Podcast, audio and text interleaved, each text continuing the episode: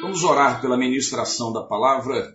Querido Deus, amado Pai, muito obrigado pelo privilégio que o Senhor nos dá de estarmos reunidos nessa noite para meditar na tua palavra. Que o teu Espírito nos conduza à tua verdade e por ela sejamos edificados. É a oração que eu te faço agradecido em nome do Senhor Jesus. Amém e amém. Abra a palavra de Deus no Evangelho de Marcos, capítulo 14, é, e nós vamos ler a partir do verso 27. Marcos, capítulo 14, verso 27. Nós vamos fazer uma leitura em blocos, e a cada bloco eu quero fazer uma reflexão com os irmãos nessa noite e, e prego é, em cima do tema, se o Senhor assim me permite, fugindo da negação. Fugindo da negação. Marcos, capítulo 14, a partir do verso 27, é, abra a palavra de Deus, e eu quero, nesse momento, primeiro, ler dos versos 27 a 31. Diz assim a palavra do Senhor: Disse-lhes Jesus: Vocês todos me abandonarão, pois está escrito: Ferirei o pastor e as ovelhas serão dispersas. Mas depois de ressuscitar, irei adiante de vocês para Galiléia. Pedro declarou: ainda que todos te abandonem, eu não te abandonarei. Respondeu Jesus: Asseguro que ainda hoje, antes que duas vezes cante o galo, três vezes você me negará. Mas Pedro insistia ainda mais: mesmo que seja preciso que eu morra contigo, nunca te negarei. E todos os outros disseram o mesmo. Esse é o primeiro bloco e eu quero começar perguntando para você o seguinte: o que é pior? Trair ou negar? É possível que algumas pessoas, até com razão, considerem o trair como uma negação de amizade, lealdade, fidelidade. Semana passada, durante a celebração da ceia do Senhor, refletimos num dos pontos é, é, ali naquela mensagem que era justamente sobre a traição de Judas e as implicações daquela traição, as implicações para a nossa vida em termos de reflexão. Hoje podemos analisar a negação de Pedro e o que podemos aprender com ela. Assim, poderíamos nos perguntar como se constrói um processo de negação ao Senhor Jesus. Como que se constrói um processo de negação ao Senhor Jesus? Por que falamos em processo? Falamos em processo porque ninguém nega de uma hora para outra. A própria pessoa que nega a Jesus afirma que não nega, resiste a isso, não diz que o faz. É um processo. Durante o processo, não se conscientiza da negação. Somente ao final perceberá que negou e quão grande foi a negação. Assim como aconteceu com Pedro, assim acontece com todos os que negam a Jesus. Assim acontece comigo, assim acontece com você. Se nós não vigiarmos, se nós não mantivermos uma postura alerta, uma postura atenta, uma postura humilde, uma postura de quebrantamento, uma postura de clamor constante pela misericórdia de Deus, nós vamos entrar num processo de negação. E queira Deus que nenhum de nós nessa noite esteja nesse processo, mas se alguém estiver vivendo esse processo, que essa seja uma noite em que o Senhor interrompa esse processo, que seja uma noite de libertação, de cura, de transformação para a glória do nome do Senhor. É por isso que li esse primeiro bloco, os irmãos viram. É, é, que Jesus afirmou, citando um texto bíblico, que o pastor iria, eh, seria ferido e as ovelhas seriam dispersas. E ele afirma que depois de ressuscitar, ele iria é, à frente de todos. Pedro então se levanta e ele diz: Ainda que todos aqui te neguem, eu jamais é, é, te negarei. Jesus diz: Olha, você, Pedro, antes que o galo cante duas vezes, você vai me negar três. E Pedro insiste, dizendo: De maneira nenhuma isso vai acontecer, ainda que seja necessário eu morrer contigo. Aqui podemos extrair a primeira verdade acerca da negação. Negamos a Jesus quando nos achamos melhores que os outros. Negamos a Jesus quando nos achamos melhores que os outros. Pedro não somente afirma que não negará Jesus, como se coloca em posição superior aos outros discípulos. Pedro se acha melhor que eles. Pedro acredita que os seus amigos podem falhar, que os seus amigos podem negar a Jesus, que eles não têm firmeza necessária para suportar alguma pressão, que eles abandonarão Jesus quando Jesus for ferido. Pedro não dá ouvidos ao que Jesus está dizendo e chega ao ponto de insistir que, se for necessário morrer, ele não negará. Volta e meia, quando nós nos deparamos com um escândalo, quando nós nos deparamos com uma acusação acerca de alguém que negou a Jesus com sua atitude, com seu procedimento, com a sua fala, quando sabemos que alguém fraquejou, quando sabemos que alguém começou bem, mas abandonou o Senhor no caminho, olhamos tal pessoa de cima para baixo e declaramos: que absurdo! Que absurdo! Como que essa pessoa vai fazer um negócio desse? Como que essa pessoa chega a cometer esse tipo de coisa? Nos colocamos já numa posição distante e uma posição superior, e ainda chegamos a afirmar: eu jamais faria isso, eu nunca me deixaria envolver por tais práticas, eu jamais seria tão fraco, jamais seria tão incoerente, tão falso, tão cruel, tão mentiroso, eu jamais trairia o meu Senhor. Eu devo lembrar que o primeiro passo, e não sou eu quem diz isso, é a palavra de Deus, o primeiro passo para a queda é a altivez de espírito. É o que Provérbios vai nos ensinar. A altivez de espírito precede a ruína. O orgulho precede a queda. É o orgulho que nos destrói, é o orgulho que é, a, é, é, é, funciona como um gatilho a nos precipitar, a nos lançar num projeto de negação, num processo de negação. Precisamos clamar por misericórdia sobre a nossa vida. Precisamos clamar para que Deus nos livre de fazermos a mesma coisa ou outra pior ainda Precisamos, antes de lançar a pedra sobre o outro, antes de apontar o dedo para o outro, antes de dizermos que somos melhores que o outro, precisamos pedir, Senhor, tem misericórdia de mim, porque quem falhou foi humano, quem errou foi humano, e eu também sou humano, eu sou falho, eu tenho paixões, eu tenho inclinações, e se o Senhor não me sustentar, ai de mim, se o Senhor não for por mim, ai de mim. Paulo, inclusive, vai orientar os Gálatas, irmãos, se alguém for surpreendido em algum pecado, vocês que são espirituais, ou seja, Paulo pressupõe que eu e você somos espirituais, que nós somos governados pelo Espírito. Ele vai dizer: vocês que são espirituais deverão restaurá-lo com mansidão. Com mansidão, que é um dos elementos do fruto do Espírito. Agora, olha a advertência da palavra de Deus.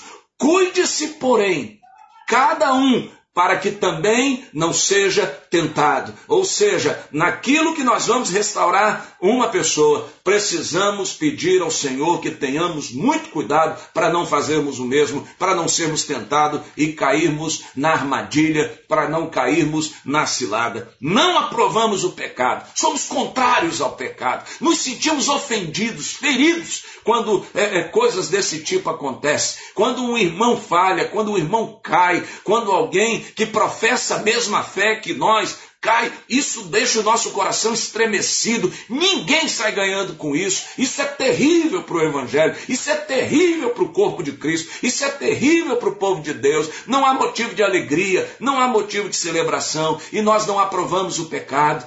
Não celebramos o pecado, não dizemos que é assim mesmo, não. Pecado deve ser um acidente na vida do, do, crente. A palavra de Deus nos ensina em 1 João: aquele que é nascido de Deus não vive pecando. A vida do crente não é uma vida marcada pelo pecado. Pecado é um acidente. E tanto é que é um acidente que João vai nos dizer: se pecarmos, ou seja, se acontecer de pecarmos, temos um advogado, Jesus Cristo justo. Se, nos, se confessarmos o nosso pecado e nos arrependermos é, é, daquilo que fizemos, Ele é fiel e justo para nos perdoar os pecados e nos purificar de toda injustiça. Nós nos entristecemos sim com os escândalos e com as quedas, sentimos-nos devastados quando o nome de Jesus e do Evangelho é zombado na rua, quando o nome de Jesus serve de piada, de, de, é, é, é de música, de, de, de é, é, passa a ficar na boca de pessoas que não temem ao Senhor, que começam a falar mal do Evangelho, começam a dizer crente é assim mesmo. Olha como é que os crentes fazem. É assim, eles dizem uma coisa e vivem outra. Não há celebração nesse tempo. É tempo de tristeza. É tempo de nos sentirmos fragilizados. É tempo de nos sentirmos é, comovidos a ponto de perguntarmos, Senhor, som do meu coração, será que eu já não estou nesse processo de negação? Será que eu não estou envolvido num processo como esse? Ficamos tristes quando é, o nome do Senhor começa a ser vituperado, quando o nome do Senhor começa a ser ultrajado, quando a verdade do Evangelho começa a sofrer zombaria. Seremos nós a atirarmos a primeira pedra ou nós ouviremos o Senhor Jesus dizer para mim e para você: aquele que não tem pecado, que atire a primeira pedra. Qual será a nossa postura? A palavra de Deus nos mostra que nós não somos melhores do que ninguém. A palavra de Deus nos mostra, como Paulo vai nos dizer em 1 Coríntios 10, 12: aquele que, que julga estar firme, aquele que julga, aquele que acha que está firme, aquele que acha que está de pé, cuide-se para que não caia porque a condição básica para alguém cair é estar de pé. Pedro não conseguiu cobrir, o, a, a, cobrir em oração a vida de Jesus. Veja, Pedro disse: Senhor, não vou te negar. Senhor, é, se for preciso, eu vou morrer contigo. E Jesus leva Pedro para o Getsemane e diz: Pedro, ora aqui por mim. Jesus volta por três vezes e encontra Pedro dormindo. Pedro não conseguiu nem orar, nem orar por Jesus. Pedro está dizendo que, se for preciso, morre com Jesus. Imagine não negá-lo diante dos outros. Pedro negou Jesus por uma primeira razão, porque se achava melhor do que os outros. Como está o seu coração? Como está o meu coração? Você é desses que está falando que é melhor do que os outros? Talvez você nem esteja dizendo, mas você esteja se achando melhor do que os outros. Você é desses que quando alguém cai, balança a cabeça e diz, lamentável. Mas o que esperar dessa pessoa? Você já está, já incorporou o espírito farisaico de dizer, Senhor, eu te agradeço, como aquele fariseu que foi ao templo do lado do publicano, disse, Senhor, eu te agradeço porque eu não sou igual a esse. Já está assim? Clame ao Senhor nessa noite, clamemos ao Senhor, que tenha misericórdia de nós. Que o Senhor nos livre de sermos pedra de tropeço. Jesus disse: os escândalos são inevitáveis, mas ai daqueles por meio de quem os escândalos vêm. Clamemos ao Senhor, Senhor, me livra disso, que eu não seja um deles. Não assumamos uma postura de superioridade mas de humildade nesse tempo. Por que Pedro negou? Porque Pedro se achou melhor que os outros. Em segundo lugar, negamos a Jesus quando nossa atitude é diferente da atitude de Jesus. Registre isso. Negamos a Jesus quando a nossa atitude é diferente da atitude de Jesus. Disse a você que eu vou ler em blocos. Ainda do capítulo 14, quero ler agora os versos 43 a 50. Me acompanhe, por favor. A palavra de Deus vai nos dizer assim: Marcos 14, a partir do 43. Enquanto ele, Jesus, ainda falava, apareceu Judas, um dos doze. Com ele estava uma multidão armada de espadas e varas, enviada pelos chefes dos sacerdotes, mestres da lei e líderes religiosos. O traidor havia combinado um sinal com eles: aquele a quem eu saudar com um beijo é ele prendam-no e levem-no em segurança. Dirigindo-se imediatamente a Jesus, Judas disse: Mestre, e o beijou. Os homens agarraram Jesus e o prenderam. Então um dos que estavam por perto puxou a espada e feriu o servo do sumo sacerdote, decepando-lhe a orelha. Disse Jesus: Estou eu chefiando alguma rebelião para que vocês venham me prender com espadas e varas? Todos os dias eu estive com vocês ensinando no templo e vocês não me prenderam, mas as escrituras precisam ser cumpridas. Então todos o abandonaram e fugiram. É, ficamos até aqui. É, negamos a Jesus quando nossa atitude é diferente da atitude de Jesus. Você tem agido como Jesus é, agiria, as suas atitudes são as mesmas de Jesus. No momento da prisão, é, o que vemos aqui? Nós vemos Jesus se apresentando manso, se apresentando, conversando com seus algozes. Jesus faz perguntas, usando uma única arma, a palavra. Ao contrário disso, o texto fala que um dos discípulos puxa a espada e fere o servo do sumo sacerdote. João, em seu evangelho, lá no capítulo 18, João vai dar nomes aos personagens. Jesus vai dizer que esse que foi ferido, o servo do sumo sacerdote, era um soldado de nome Malco. E o discípulo que estava perto, eu gosto muito dos detalhes, e, e Marcos vai dizer que um discípulo que estava perto. Se os irmãos é, é, olharem para o verso 47, vai dizer: Então um dos que estavam por perto, ou seja, esse discípulo estava perto de Jesus, que puxa a espada e corta a orelha de Malco, é Pedro, ele denuncia. É Pedro. É Pedro que faz isso. Pedro é, agiu com violência, enquanto Jesus se mostrava manso. Pedro usou a espada, enquanto Jesus buscava conversar. Pedro negou a Jesus com a sua atitude.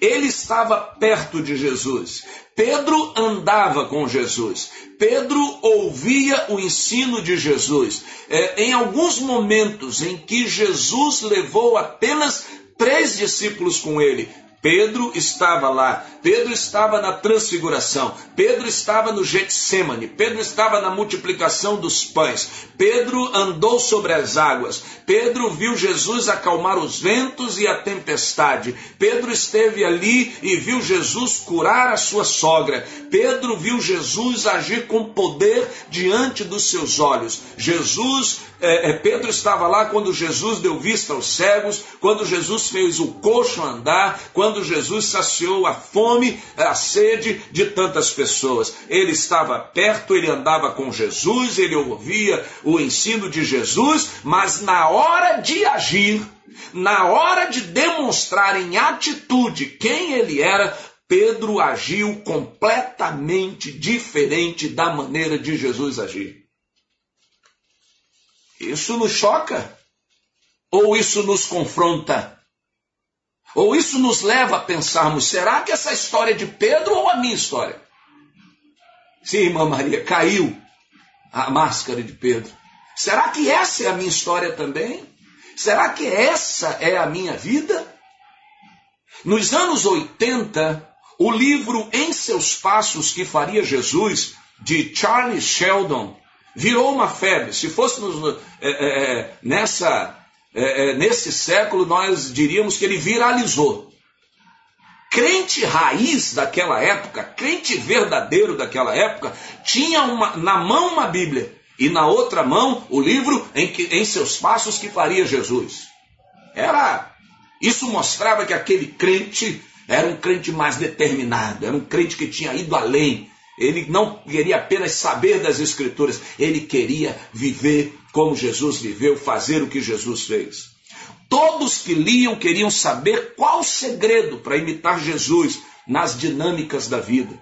Passados muitos anos, e após muitas pessoas terem, lido o livro, muitos fracassaram em seu testemunho, muitos caíram por uma única razão. Não basta ler livros, diria mais, não basta ler a palavra de Deus e saber a palavra de Deus de cor. Não basta estar perto de Jesus. Não basta saber da vida de Jesus. Não basta saber o que Jesus fez, conhecer o que ele fez e tentar imitá-lo na força da carne. É necessário quebrantamento e humildade. Isso faltou a Pedro. É necessário entender o que Jesus disse: sem mim nada podeis fazer. Não dá para fazer nada. Isso, irmã Silene, a carne falou mais alto. E a carne é fraca. E a carne age contrariamente ao espírito. Paulo nos ensina isso. Não adianta tentar na força da carne é, viver a vida cristã, viver a vida de Cristo como se fosse um conjunto de regras. Espera aí, deixa eu fazer isso, deixa eu decorar essa fórmula e tudo vai funcionar. Não é assim que funciona. Pedro agiu de uma maneira completamente diferente de Jesus, porque ele agiu por si mesmo. Agiu da maneira que achava que deveria agir agiu na força da carne, esquecendo-se do ensino da palavra de Deus, como Zacarias nos diz, nem por força, nem por violência, mas pelo meu espírito. Negamos a Jesus quando usamos apenas nosso ponto de vista, quando acreditamos que conhecimento teórico de Jesus é suficiente para termos uma atitude igual a de Jesus. Não basta ter conhecimento teórico, não basta tempo de igreja, não basta saber a Bíblia de cor, é preciso vida, é preciso ser cheio do Espírito Santo de Deus, é preciso estar em Cristo, viver por Cristo, ser alicerçado em Cristo e deixar que a vida de Cristo governe a nossa vida. É por isso que Jesus traz um, um, uma advertência, uma orientação, um conselho muito precioso em Atos 1,8. Depois que ele ressurge, depois que ele vence a morte, ele reunido ali com os, os discípulos, é, as últimas falas de Jesus para os discípulos, ele vai dizer o seguinte: Mas receberão poder quando o Espírito Santo descer sobre vocês e serão minhas testemunhas em Jerusalém, em toda a Judéia e Samaria e até os confins da terra. Jesus não diz, vocês vão receber uma comitiva de anjos que vão dar instruções a vocês. Vocês vão receber espadas, vocês vão receber um, um cetro poderoso, vocês vão receber um pó mágico. Jesus não diz nada disso. Jesus diz, vocês vão receber poder para poder ser testemunha.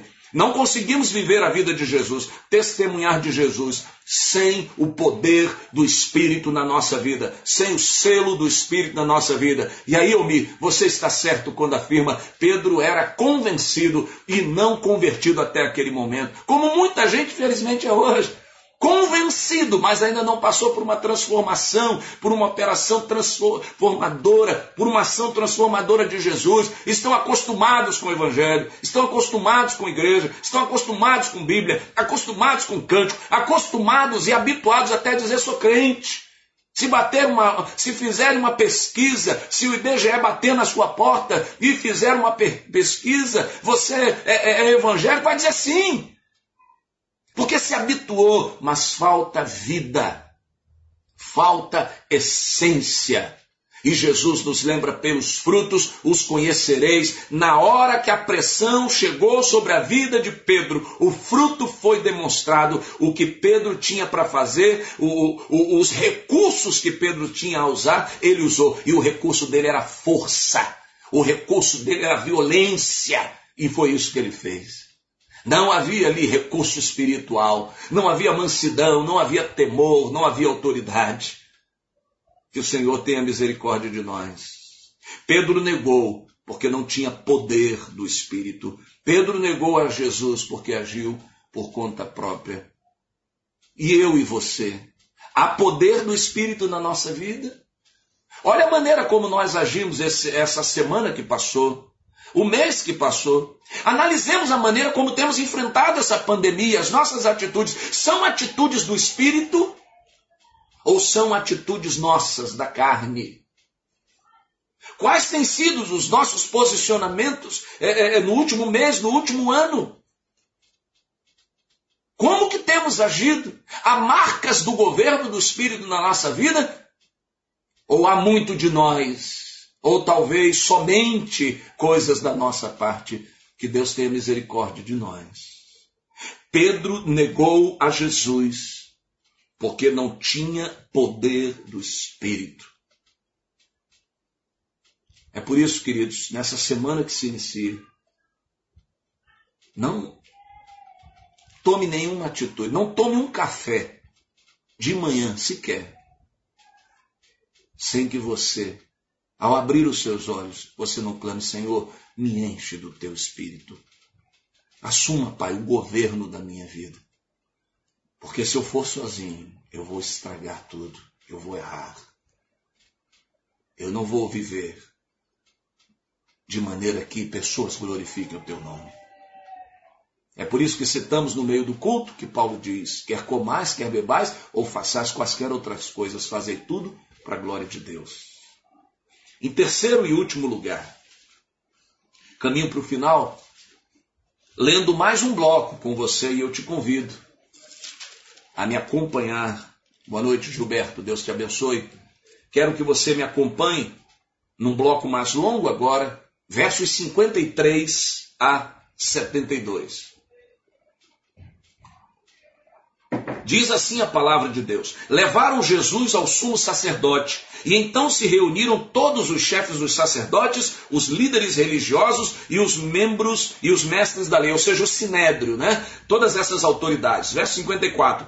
Pedro o seguiu de longe até o pátio do sumo sacerdote. Sentando-se ali com os guardas, esquentava-se junto ao fogo.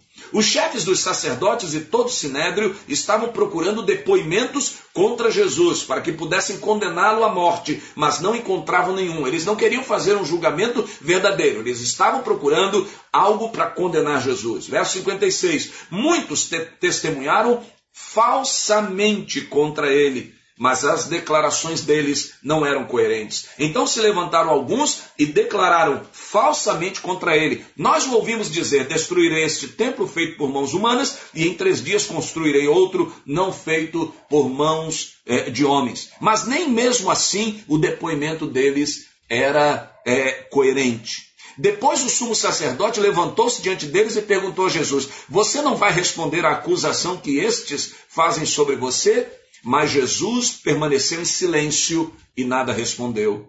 Outra vez o sumo sacerdote lhe perguntou: Você é o Cristo, o filho do Deus bendito? Sou, disse Jesus, e vereis o filho do homem assentado à direita do poderoso, vindo com as nuvens do céu. O sumo sacerdote, rasgando as próprias vestes, perguntou: Por que precisamos de mais testemunhas? Vocês ouviram a blasfêmia? Que acham? Todos o julgaram digno de morte. Então alguns começaram a cuspir nele, vendaram-lhe os olhos e, dando-lhe murros, diziam: profetize. E os guardas o levaram, dando-lhe tapas. Estando Pedro embaixo no pátio, uma das criadas do sumo sacerdote passou por ali. Vendo Pedro a aquecer-se, olhou bem para ele e disse: Você também estava com Jesus, o Nazareno. Contudo, ele o negou, dizendo: Não o conheço, nem sei do que você está falando. E saiu para o alpendre. Quando a criada o viu lá, disse novamente aos que estavam por perto. Essa criada não era fácil, não, hein? ela foi atrás de Pedro lá. Se satisfez com a primeira negativa, não. Foi de novo lá. Esse aí é um deles. De novo, ele negou. Pouco tempo depois, os que estavam sentados ali perto disseram a Pedro: Certamente você é um deles, você é Galileu. Ele começou a. Olha, olha, irmãos, preste atenção. Ele começou a se amaldiçoar e a jurar, dizendo: Não conheço o homem de quem vocês estão falando. Ele chegou ao ponto de se amaldiçoar. Ou seja, certamente ele teria dito: a que eu seja maldito se eu conheço esse homem. Nesse nível. Verso 72. E logo o galo cantou pela segunda vez. Então Pedro se lembrou da palavra que Jesus lhe tinha dito: Antes que duas vezes cante o galo, você me negará três vezes. E se pôs a chorar. Em terceiro e último lugar, queridos, negamos a Jesus quando negamos nossa identidade com Ele. Negamos a Jesus quando negamos nossa identidade com Ele. Dois interrogatórios, eu quero que os irmãos prestem atenção nisso. Veja, dois interrogatórios estão acontecendo. No Sinédrio, Jesus está sendo interrogado pelas autoridades religiosas. No pátio, do lado de fora, Pedro está sendo interrogado pelo povo. Conseguem perceber isso? Há dois interrogatórios acontecendo. Um no Sinédrio, é o de Jesus. As autoridades religiosas pressionam, apertam Jesus. No pátio, um outro interrogatório. O povo pressiona Pedro. Lá dentro do Sinédrio, testemunhas mentem e Jesus se defende com a verdade.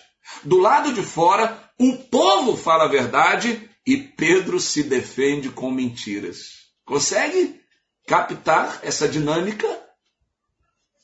Essa dualidade consegue? Mais ainda, veja, lá dentro, Jesus quer que as pessoas creiam no que ele diz, que ele é o filho do homem, profetizado nas Escrituras, o Messias, que veio trazer salvação a todas as pessoas. Lá fora, no pátio, Pedro quer que as pessoas creiam no que ele diz, que ele não é galileu, que ele não é discípulo, que ele não conhece a Jesus, a ponto de se amaldiçoar e a jurar.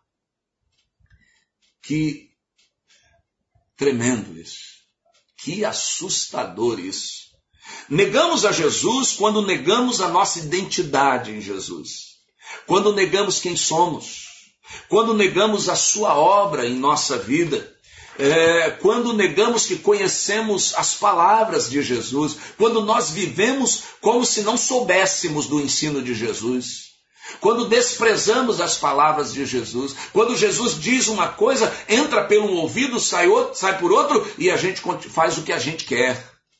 Negamos a Jesus quando nós negamos os seus ensinos, quando nós negamos a sua vontade, quando nós negamos o seu poder e a sua graça, quando de manhã nós negamos, é, dizemos, Senhor, eu não preciso do teu poder, eu vou resolver do meu jeito. Quando nós negamos a orientação de Jesus, quando Jesus nos dá uma orientação e a gente diz, Senhor, eu sei que o Senhor me diz para fazer isso, só que eu vou fazer por aqui, porque eu acho melhor.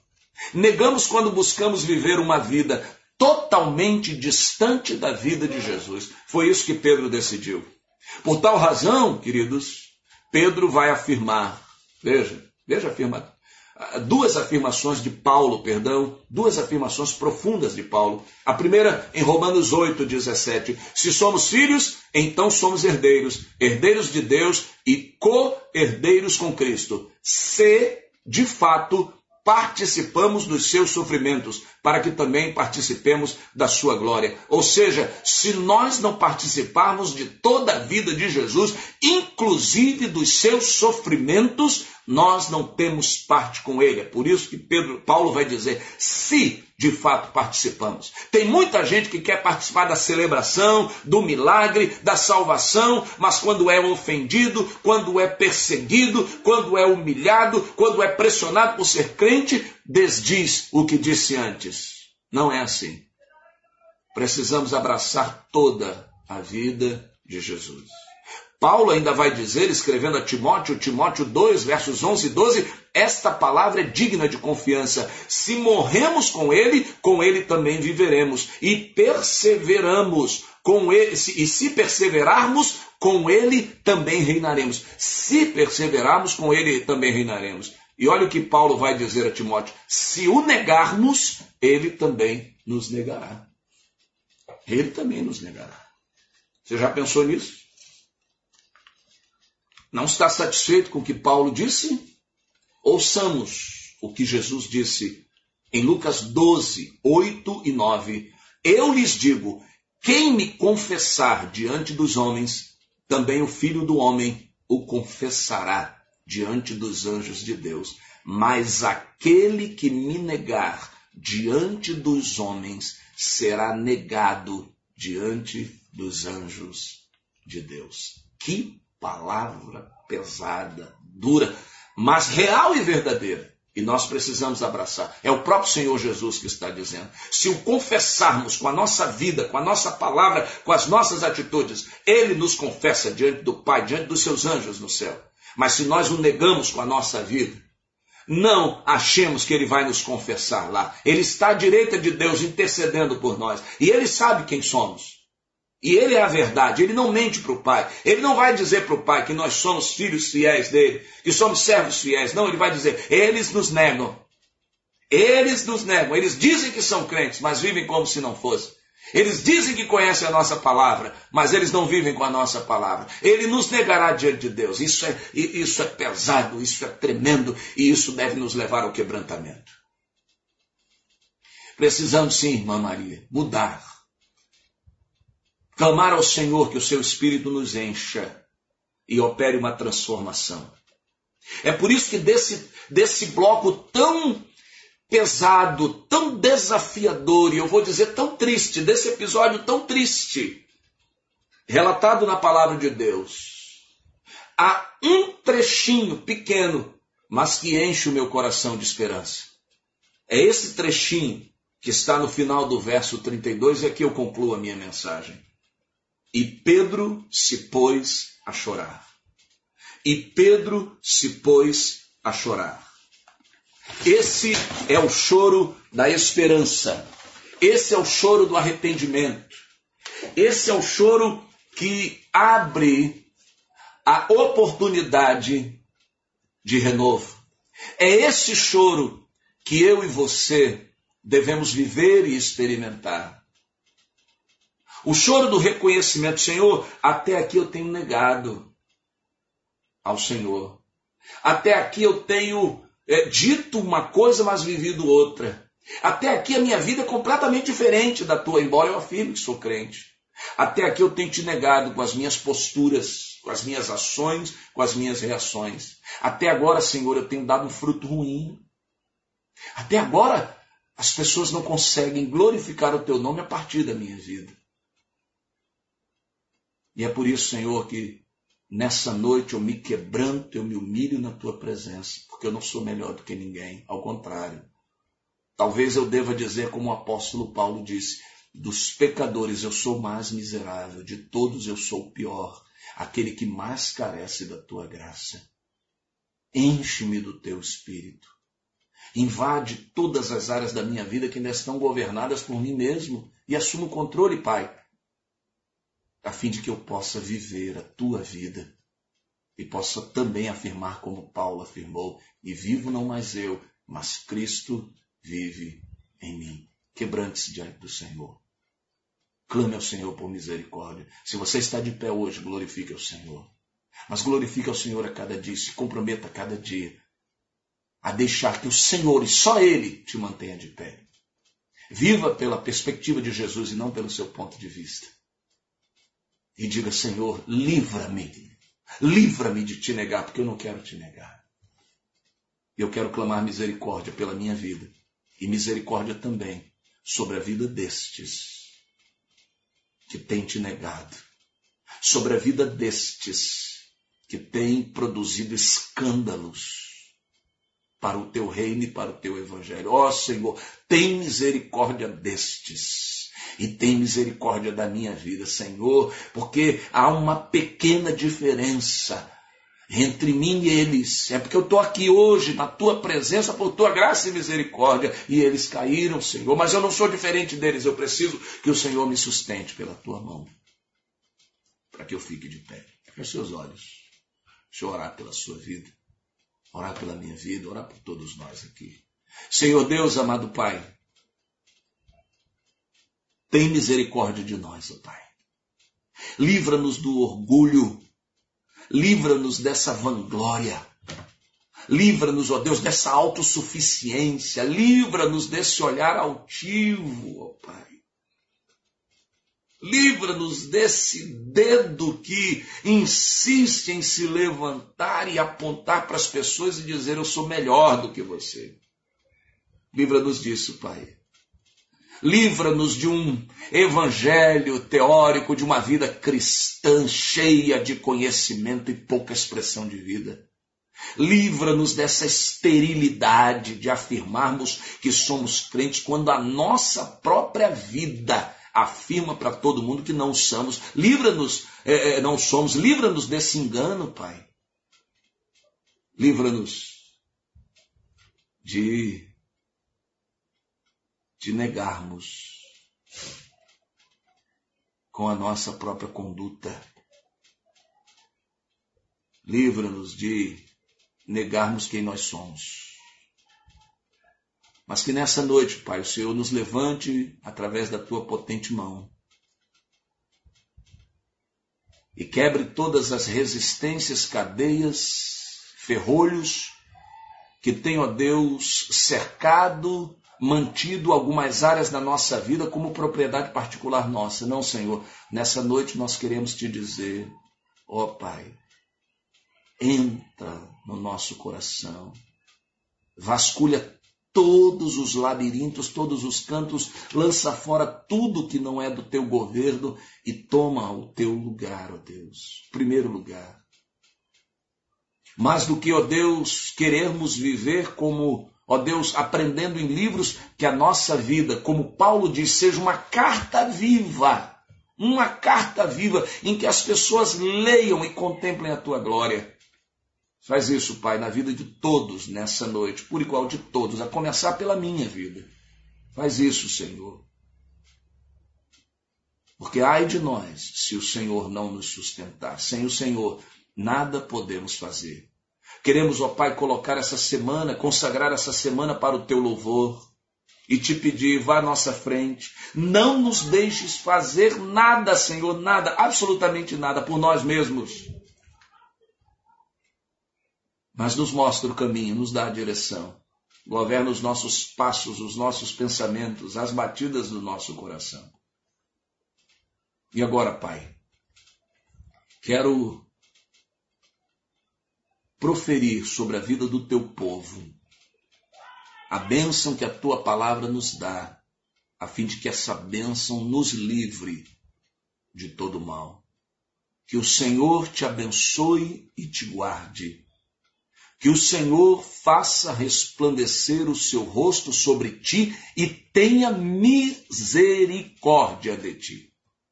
Que o Senhor sobre ti levante o seu rosto e te dê a paz. A paz de saber que você está confessando a Jesus através da sua vida por onde andar. Que essa bênção esteja sobre todos que estão aqui e por igual sobre todo o teu povo espalhado sobre a face da terra, desde agora e pelos séculos sem fim. Ainda te peço, Pai, uma benção especial sobre esse pedido do Gilberto, sobre a sua vida, que ele seja alcançado pela tua graça e pelo teu favor. Oramos assim, colocamos essa bênção sobre o teu povo, através do nome poderoso e precioso de Jesus. Amém e amém.